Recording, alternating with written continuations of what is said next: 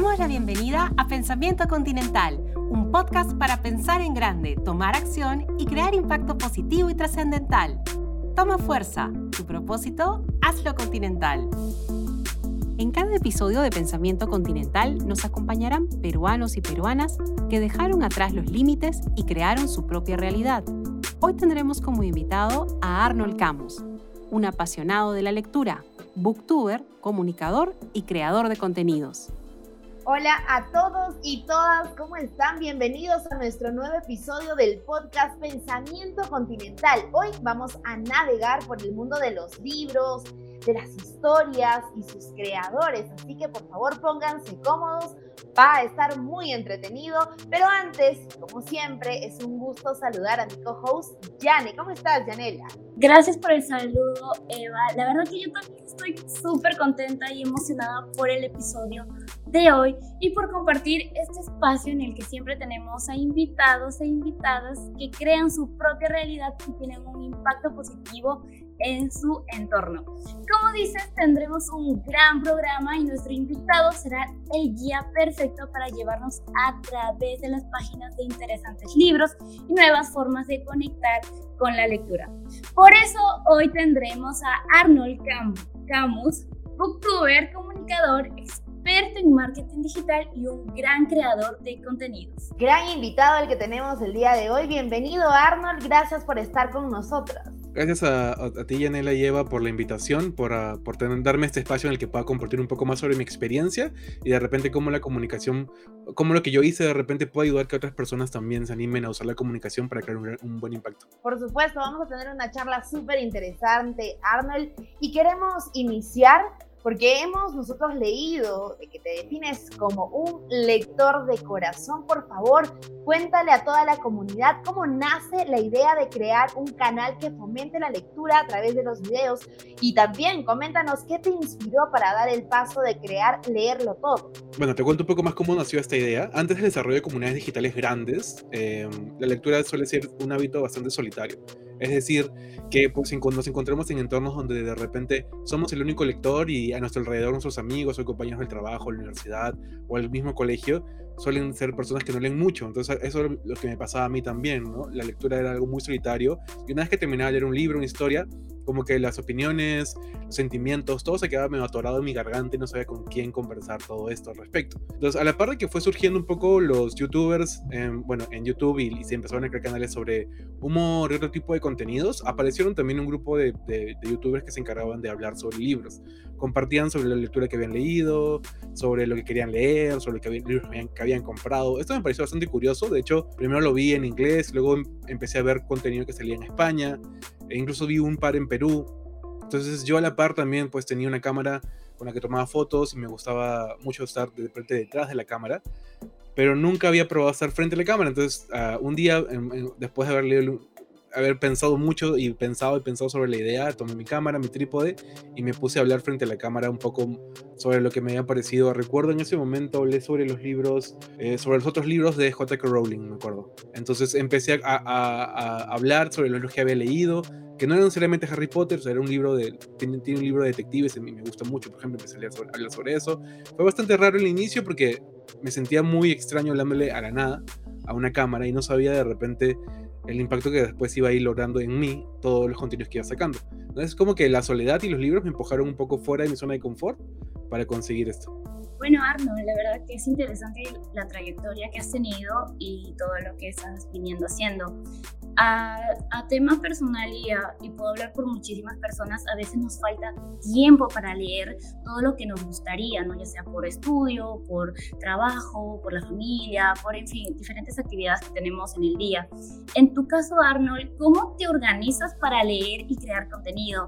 ¿Tienes metas de lectura al mes, quizás al año? ¿Qué nos puedes contar? Más, más que todo, ¿qué tips nos puedes decir? Eh, de hecho, sí, antes solía tener metas bastante estrictas de lectura, pero creo que uno va aprendiendo con el tiempo que es más que todo no tanto la cantidad de libros que haya salido al final, sino lo, lo, que puedes disfrutar a partir de esas historias y todo lo que puedes aprender. Entonces yo busco hacer un balance bastante entre mi tiempos libres y la parte de crear contenido, de trabajar y creo que sí encuentro como que en las mañanas en poder un poco empezar a, leer y, disfrutar un poco de lectura. Tengo una meta, sí, la que me pongo es mínimo un libro al mes. Eh, algunos tips que yo puedo aconsejar para poder lograr esto es primero, es que disfrutes la lectura que tienes en tus manos. A veces solemos enfrentarnos a libros que queremos leer porque alguien más lo leyó y le gustó o queremos leerlos porque sabemos que si lo lees de repente te sientes alguien más importante en teoría, pero si no disfrutas y es que vas en el segundo capítulo y sientes que el libro no es para ti, te aconsejo que pues lo dejes de lado porque no vas a avanzar y, y leerlo va a ser un sufrimiento y vas a prolongar tanto la lectura que vas a decir este libro realmente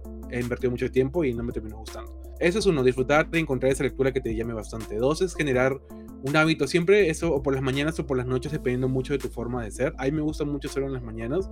Apenas me despierto, tengo un libro en la mesa de noche y por lo menos me tomo media, 40, media hora, 40 minutos en las que yo voy leyendo. Igual esto no es de repente no va a funcionar para todos, pero sí hay un momento en el día en el que tenemos una pausa, ya sea en la mañana, en el almuerzo o después del trabajo, eh, antes de dormir, esa, esa pausa donde, la podemos, donde podemos disfrutar esa historia. Por eso es muy importante pues que nos guste el libro, porque si nos gusta el libro, esa, esa pausa va a ser bien usada para poder luego leerlo y disfrutarlo. Y tercero, creo que es muy importante encontrar motivación un poco más externa, que sobre todo cuando lees en grupos, no me refiero a que todos se junten en una sala a leer, sino que de repente puedes sumarte a grupos de lectura, que es algo que por ejemplo yo he hecho este año, me armé un grupo de lectura donde nos juntamos a leer un libro al mes, o de repente también lecturas conjuntas que son similares, pero con, en tiempos de repente un poco más establecidos, donde van leyendo todos al mismo tiempo y se van comentando a través de WhatsApp, por videollamadas, qué les pareció, qué, no les pareció. Eso es lo bonito a veces del, del, de poder leer, leer en grupo, es lo bonito leer en grupo. Buenísimos tips, realmente excelentes para poder empezar con esos nuevos hábitos de lectura, ¿no? Y también venimos hablando de que tú eres una apasionada por la lectura, pero sobre todo también una persona multifacética, ¿no? No solamente vienes apasionado por la lectura, sino también escribes, diseñas, produces eh, los videos de leerlo todo y también trabajas en el área de marketing. Eso me lleva a preguntarte tal vez en este escenario post pandemia, ¿cuál debería de ser el perfil de un creador de contenido que ahora están muy, muy de moda, ¿no? ¿Y cuáles serían esas competencias que deberían de adquirir? Eh, a mí me gusta mucho crear, eh, como dices, es algo que hago constantemente y creo que lo he hecho desde desde chiquito me gusta mucho, siempre he estado con ese pensamiento de cuando veía algo que me gustaba o algo que me parecía increíble en las películas, me preguntaba cómo hacían eso, cómo hacen que un auto salga volando, cómo hacen que de repente una fotografía, si yo tomo con mi cámara, se vea diferente a la que hace un fotógrafo profesional, cómo es que hacen para que de repente, no sé, pues aparezcan textos en una, en una pantalla. Me, me sorprendía mucho cómo hacían eso. Y yo entonces a partir de eso es que me fui cuestionando mucho de cómo lo hacen y fui investigando. Y creo que eso me llevó mucho a mí a, a empezar a crear cosas. A mí me gusta mucho, mi cerebro siempre está andando con ideas locas que a veces busco cómo hacerlas y si no, hacer, y si no sé hacerlas, me gusta ser autodidacta y aprender cómo hacerlas. Entonces creo que a partir de eso puedo ir moldeando un perfil de creador de contenidos en base a mi experiencia, no digo que sea general, pero debe ser alguien que tal vez le nazca mucho eh, crear cosas, ¿no? A veces hay personas que de repente no les gusta tanto crear cosas y les gusta más, no sé, pues, comprarlas ya hechas o seguir ciertos parámetros y no está mal, o sea, hay personas que les gusta, hay personas que no les gusta y el hecho de que te fuerces pues no va a hacer resultados positivos, ¿no? Primero es que sea alguien que realmente le gusta estar creando constantemente, que las ideas vienen y que también no tienen eh, temor a fallar, porque es posible que de 100 ideas que tengamos, el 70% eh, sean ideas que no funcionen bien, pero el 30% sí, y vas aprendiendo de las cosas negativas y también como de las cosas positivas, ¿no? Lo bueno de la pandemia, bueno, a pesar, a pesar, de ser un escenario bastante negativo, catastrófico, creo que ha potenciado el uso del Internet y espacios en redes sociales. Es decir, hay muchos procesos interpersonales que se han vuelto más digitales y no solo con jóvenes de repente, sino también con gente adulta e incluso eh, mayores, ¿no? Que ahora, por ejemplo, hay personas que antes se negaban a pagar la luz, el agua a través de de aplicaciones y iban al banco, hacían su, fila y, esperaban a pagar ahí. Pero ahora empezaron a usar aplicaciones, eran personas que de repente les gustaba más visitar cara a cara a otras personas, pero ahora son expertos creando, este, por ejemplo, eh, salas de Zoom para poder conversar con sus amigos. Es, es, es, bastante divertido cómo es que el hecho de mantenernos en casa y no poder vernos físicamente ha hecho que todas las personas en ya sin importar mucho el rango de edad, empiecen a tener acercamientos al lado digital. Entonces creo que alguien que entienda cómo funciona esto, alguien que le guste y le apasione este tipo de sociología digital, de entender el comportamiento humano en diferentes formas a través de Internet, porque al final Internet es una plataforma que usamos como un medio de comunicación. Creo que alguien, el perfil de un creador de contenido actualmente debe entender y comprender eso y gustarle poder descifrar los enigmas que, guarda Internet y la forma en cómo las personas se expresan. Otra clave también creo que es entender mucho al público que nos dirigimos. Es muy importante que las personas al momento de crear contenido, como ya lo mencioné anteriormente, de, entender un poco cómo funcionan las relaciones, es entender también al grupo que te diriges, porque la comunicación va a variar mucho dependiendo de eso. Los, los canales dentro de Internet van a variar mucho de eso, tu forma de hablar, el tono, los mensajes, los elementos que puedas utilizar y las temáticas también van a variar mucho dependiendo de eso. Así que alguien que, que un, quiere perfil también debe comprender eso, ¿no? Que todas las personas son diferentes y se comportan de manera muy diferente. Si bien las podemos agrupar por subculturas, al final estas subculturas también pues se pueden diferenciar entre una con la otra. Y finalmente creo que un creador de contenidos debe aprender constantemente, ¿no? Hay bastantes cambios. Internet es algo que viene cambiando constantemente. El Internet que usábamos o redes sociales que usábamos ahora de repente no son las mismas de hace cinco años. Las plataformas de, que utilizábamos ahora para manejar las redes sociales de manera ya más profesional, como diciendo anuncios o, o analítica o ese tipo de cosas también varían constantemente. Incluso los algoritmos de las mismas redes sociales de Google, los buscadores de YouTube, siempre están constantemente cambiando. Entonces es alguien que debe estar en constante aprendizaje. El aprendizaje es un factor muy clave en el momento de desarrollarse con cualquier carrera, creo yo, y sobre todo alguien que se tiene que relacionar mucho con la comunicación, eh, aprender mucho cómo las herramientas digitales van evolucionando para que tus estrategias al final de contenido puedan llevarse de la mano con estos, estos nuevos cambios, ¿no? Cierto. Hoy en día los creadores de contenido, la verdad, están siendo más valorados y obviamente eh, muy admirable su trabajo, ¿no? Hay muchos jóvenes ahorita, Arnold, que te están escuchando y obviamente que te están siguiendo. Y sé muy bien que se están identificando con todas las cosas que estás, este, que estás mencionando, que nos estás contando. Por eso nos gustaría que también les comentes, ¿no? ¿Cuáles son los elementos clave que aplicas al crear la estrategia de contenido para leerlo todo? Em, en cuanto a leerlo todo, algo que me gusta es que me permite ser bastante permisivo para probar cosas, eh, ser un poco más experimental. Algo que a veces no suele suceder cuando trabajas con marcas o te contratan para, para poder pues llevar a, la comunicación digital de alguna cuenta o de alguna marca o, algo, algún producto. Eh, eso a mí leerlo todo me permite experimentar un poco bastante en, eso. Y algo que uno de los elementos claves creo que es un poco disfrutar lo que yo publico. Eso me lleva a invertirle el tiempo que le invierto en mi tiempo libre, porque al final me divierto haciendo esto, me divierto, yo leo obviamente y al final me divierto creando contenido alrededor de lo que voy leyendo, lo que me gustaría leer. Y, creo que eso me permite mucho a mí disfrutar completamente de esto y poder seguir armando contenido. Y otro también es, como ya había mencionado anteriormente, es entender un poco qué cosas funcionan y qué no. Yo ir revisando, voy revisando lo que funcionó, lo que sí me funcionó, trato de replicarlo nuevamente. Creo que ese es el camino, ¿no? El camino no es de repente repetir una y otra vez lo que te sale mal, sino es, a esos aprendizajes tomarlos, lo que te funcionó, y mejorar lo que te funcionó y tratar de, de, exprimirlo lo mejor que puedas, porque al final también las personas se cansan, ¿no? Vas, te funcionó esto, lo, lo usas hasta que donde puedes, de repente ya empieza a funcionar otra cosa, vas, más, vas mirando a, esa otra cosa y vas entendiendo un poco la comunidad que sigues. Eh, y otra clave creo que es muy importante y que me gusta a mí en cuanto a leerlo todo, es el hecho de entender otras tendencias que no necesariamente están relacionadas a los libros o la lectura. Es probable que sean muy pocas las tendencias que, se surgen a partir de eso en el lado digital, al ser un, un formato bastante físico usualmente. Sé que hay libros electrónicos, pero la mayoría de lectores a veces prefieren el libro físico. Entonces creo que es un poco adaptar otras tendencias a, la, a tu comunicación. Es decir, por ejemplo, si ves que hay un, una tendencia en TikTok o en, en Instagram Reels de, de, donde se hace cierta cosa, ver cómo tú lo puedes adaptar luego hacia hacia los libros, ¿no? Hace poco, por ejemplo, hubo una tendencia, usaba una canción muy, muy antigua de, Disney sobre y hacían un cambio de cómo una persona era eh, de joven y cómo es una persona actualmente. Yo agarré y dije, esto lo puedo usar como cuando comencé yo eh, creando libros, perdón, perdón, cómo, comencé yo creando contenido, donde estaba yo en mi, mi librero pequeñísimo con 30 libros y luego mostraba un, versus frente a mi libro actual y cómo compartía contenido yo actualmente.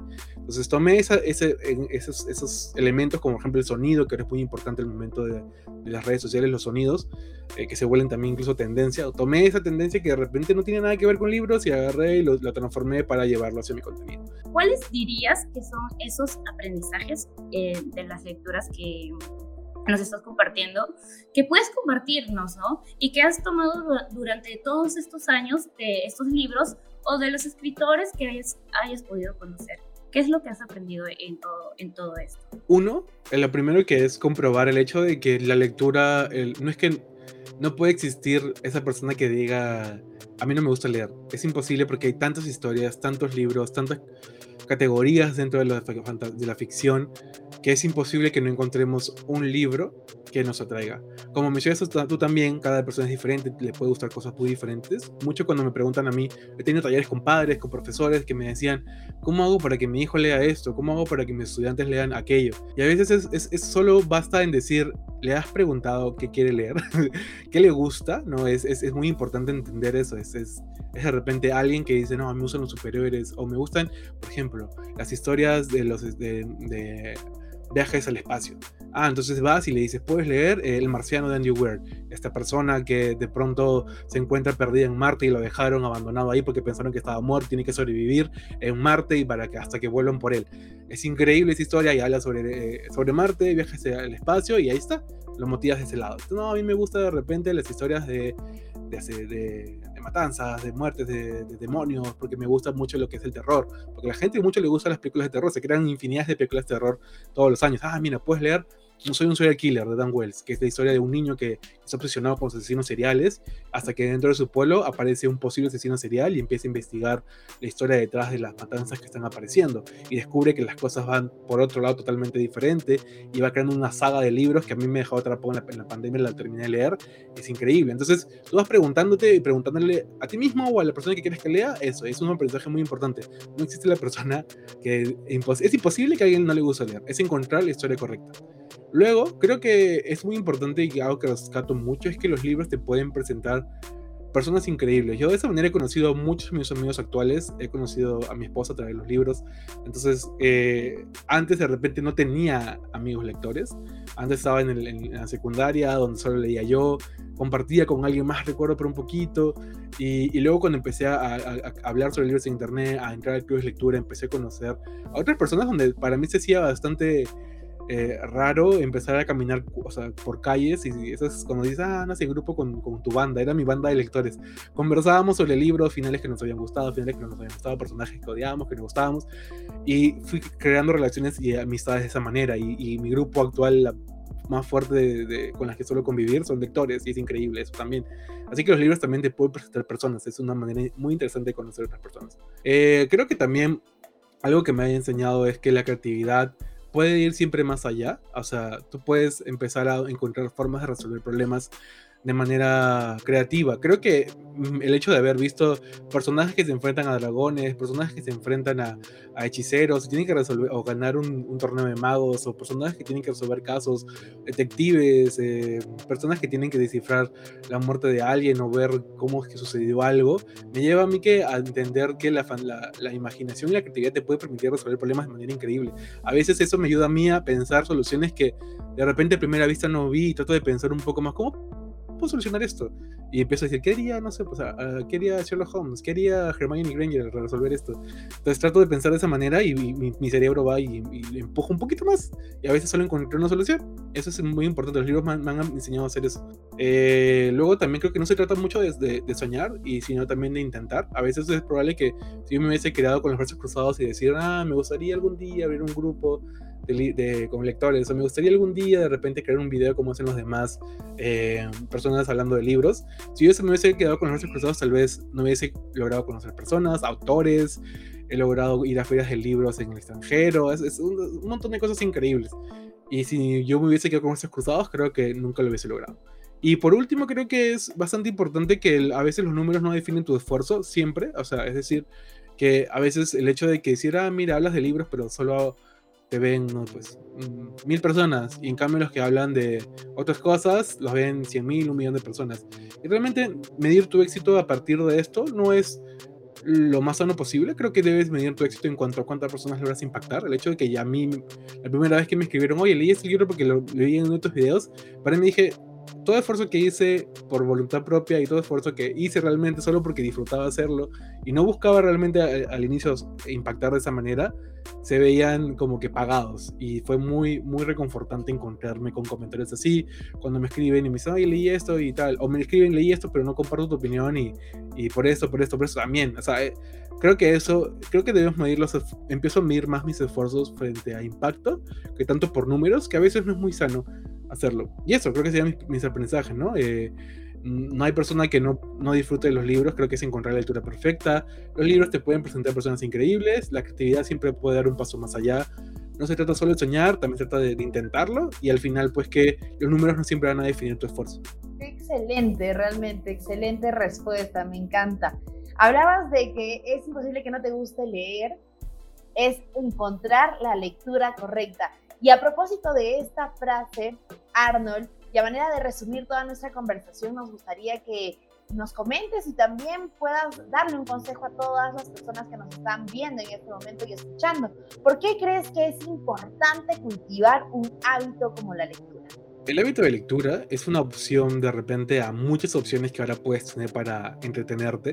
Eh, yo estoy hablando del lado más de ficción, obviamente el lado académico es muy importante que leas, eso no es una opción, pero el lado más de ficción y entretenimiento creo que el, hábito de lectura que te surge y te puede ayudar a, seguir nutriendo a la par, ¿no? Porque vas leyendo la historia y de repente no te das cuenta que tu cerebro va a empezar a nutrirse de, una, de otras maneras, ¿no? Es tu creatividad, quieras o no, tu creatividad va a empezar a crecer mucho más, vas a empezar a poder imaginarte otras historias otras personas, vas a empezar a la perspectiva que tomas de ponerte en el pie, en la piel de otro, va a ser que tú puedas vivir otras experiencias que de repente vas a poder haber estado en Marte, como le hace rato de, de, Andy Weir y el marciano, sin haber estado en Marte, porque el autor ha tomado investigaciones de, que se han hecho alrededor de Marte y vas a poder saber cosas que de repente otras personas no saben y vas a poder vivir esa experiencia. La creatividad, la experiencia que vas a vivir y además que a la par vas a conocer nuevas palabras que sin, sin que tú creas vas a ir usándolas dentro de tu forma de escribir, dentro de tu forma de expresarse.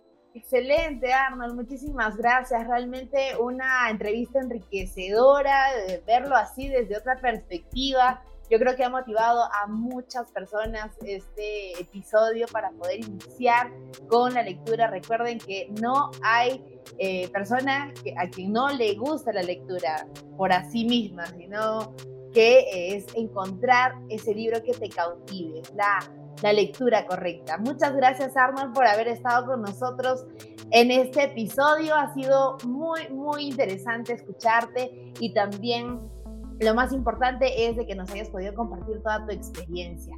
Bueno, y de esa manera nosotros hemos llegado a la parte final de este gran programa. Quiero recordarles que en la Universidad Continental creemos que el rol de pensamiento continental es conectar con nuestro propósito y tomar acción para cumplir todos y cada uno de nuestros objetivos. Crear e imaginar tu propia realidad apoyados y apoyadas en el conocimiento, aprendizaje y en la acción emprendedora. Es por ello que nuestro modelo educativo se adapta para que más personas accedan a una educación superior de calidad para conocer más, ingresa a www.pensamientocontinental.pe. Chicos, recuerden que también pueden seguirnos en todos nuestros canales oficiales de Spotify y también estamos en Apple Podcast buscándonos como Pensamiento Continental Podcast. Además, pueden ver esta y otras entrevistas súper interesantes en nuestro canal de YouTube. Y también los invitamos a seguirnos en todas nuestras redes sociales. Estamos en Facebook, Twitter, Instagram, Twitch YouTube, LinkedIn y también no podía faltar TikTok. Hasta el próximo episodio de Pensamiento Continental Podcast. Hasta luego. Esto fue Pensamiento Continental, el podcast de la Universidad Continental. Nos despedimos por hoy.